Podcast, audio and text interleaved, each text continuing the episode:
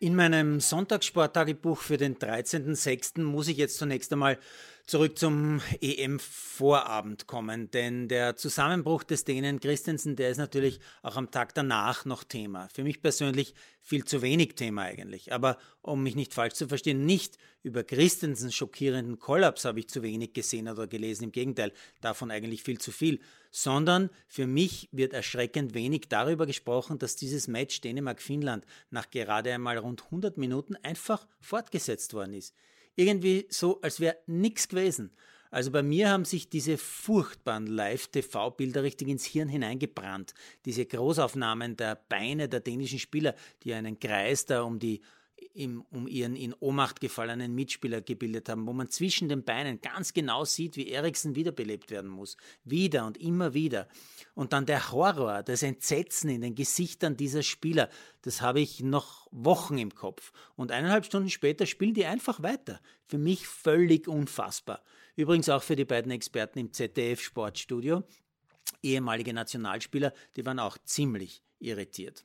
Und irritiert hat mich heute auch noch der Kurier, da schreibt Bernhard Hanisch in seiner Kolumne von, ich zitiere, der großen Show mit ihrer tragischen, nie für möglich gehaltenen Brutalität und von den großen Diskussionen, die in den nächsten Tagen kommen würden, um dann mit den Worten zu enden, Eriksen lebt, das ist schön und ein Grund, um endlich innezuhalten.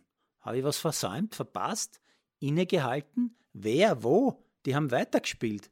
Der Kurier hat sich am Sonntag übrigens nicht einmal nehmen lassen, das Foto mit den Spielern und dem dahinterliegenden, fast sterbenden Eriksen auf die Titelseite zu knallen, in der Größe einer halben Seite, am Sonntag, wo die Auflage und die Leserzahl bekanntlich besonders hoch ist. Viel mehr Scheinheiligkeit geht eigentlich nicht, oder? Am Sonntag, also am Tag nach dem Herzstillstand, ist es bei der EM dann einfach munter weitergegangen. Am Nachmittag gleich mit dem Kracher England gegen Kroatien. Da krachte in der ersten Hälfte sogar zweimal die Stange bei Schüssen der Engländer. Und zu dem Zeitpunkt waren viele Österreich-Fans wahrscheinlich schon mit den Gedanken beim Match Österreich gegen Mazedonien. Bei den French Open beginnt zeitgleich mit England-Kroatien das Duell Serbien gegen Griechenland, also Djokovic gegen Tsitsipas. In der EM-Pause steht es dort 5 zu 5 im ersten Satz. Als Sterling das 1 zu 0 für England macht, steht es in Paris 6 zu 6. Und als Repic eine echte Ausgleichschance hat, gewinnt Tsitsipas den ersten Satz im Tiebreak mit 8 zu 6.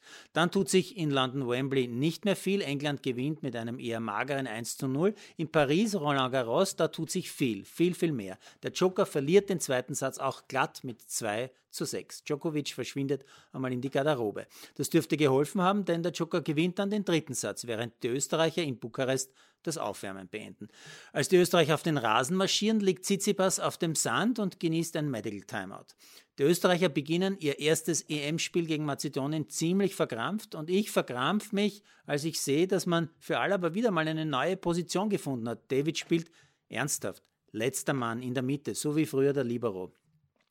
Als es in Paris 5 zu 1 im vierten für den Joker steht, macht Stefan Leiner in Bukarest das 1 zu 0 für Österreich. So ein richtig erkämpftes, typisches Leiner-Tor. Der Papa Leo wird sich freuen.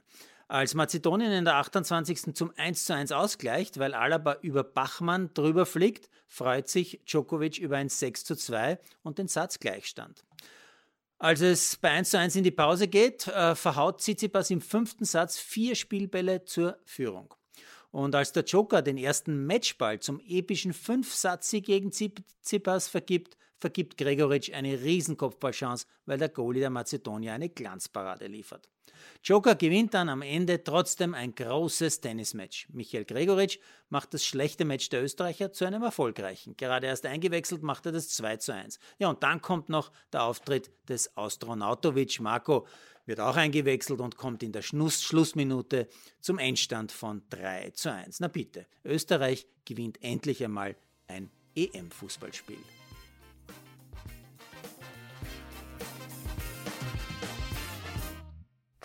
Produziert von Malderino Chiesens.